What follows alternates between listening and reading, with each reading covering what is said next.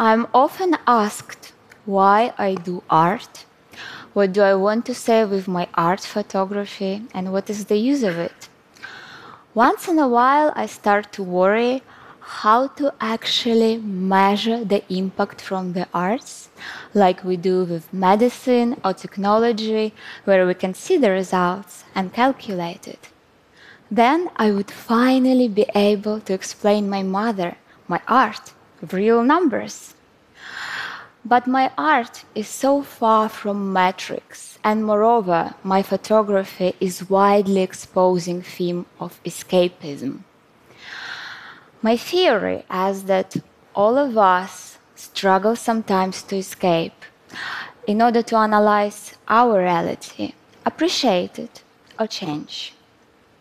I don't work with daily life as it is, and I'm not a documentary photographer in the common sense, but I am a documentary photographer in a different sense.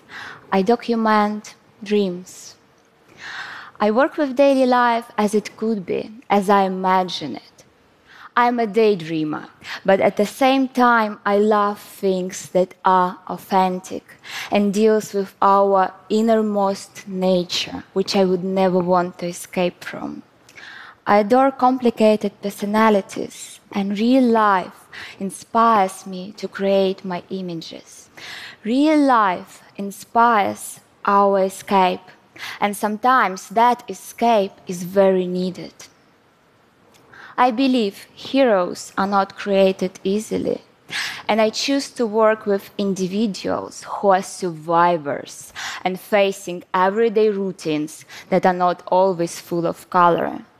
People who are on their way to a better life, fighting against life circumstances. Why do I choose people like that for my models? Because I've been in that position myself. Then I had to learn how to survive in real life. I was a student living abroad in London. I was working at two places at the same time as waitress. Obviously, that wasn't my dream job. But I decided to play a game where I imagine that I'm taking a role in a film. And in a film, I'm a waitress and I need to act great. I used to dye my hair and brows to ginger red. I changed my hairs to curly perm. I lost weight and made myself believe I'm just a character acting in a film. That isn't forever, that is all just temporary. That helped me a lot. It motivated me to change my life and take a hard time as a game. Now, as an artist, I'm creating different lives for my models in order to give them the experience of being someone else in reality. Through the photographic process, all of my models become like silent movie actors. They are captured at the moment that they believe in being someone else entirely. In order to create a new reality in its entirety, I physically create every single thing in my work sometimes from outfits to the stage. Because I work with analogs and I don't make any digital manipulations to my photographs, I need everything to take place in reality. In spite of the fact that nowadays digitally you can create pretty much everything, I don't like this path. Even if that reaches perfection, I see the beauty in authenticity of making and that's impossible without flaws. Digitally manipulated photograph is not true for me. It doesn't capture anything real. It's not experienced, not motivating. It's like instead of going traveling, you look at someone else's travel photographs. What I find so exciting is the ability to make people's dreams of being someone else a reality. That's like a drug which pushes me to keep working even without metrics.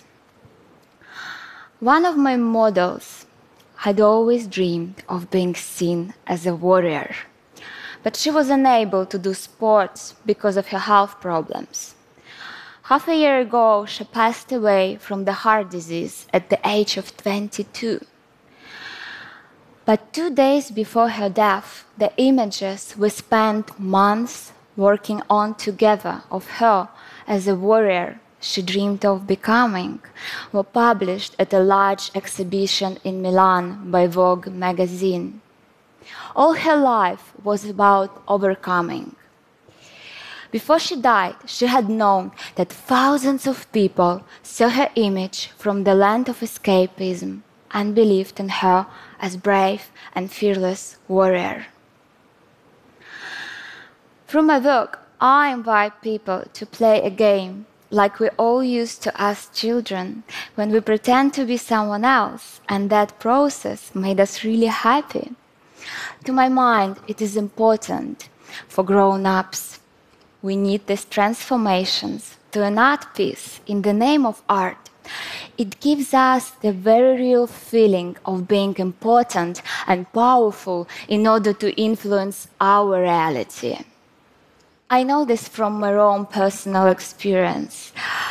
I have had so many versions of myself through my self portraits that I've been many different characters. Being someone else in the land of escapism doesn't exactly give us numbers that we can gauge, but it's like a real last form of magic which exists but can't be measured. There is a unique power in art to transform and lifts our limits. Art creates what I call a conjured life, which helps our existence and pushes, motivates, and inspires us to dwell and express ourselves without metrics or calculations. Thank you. Hmm. Thank you.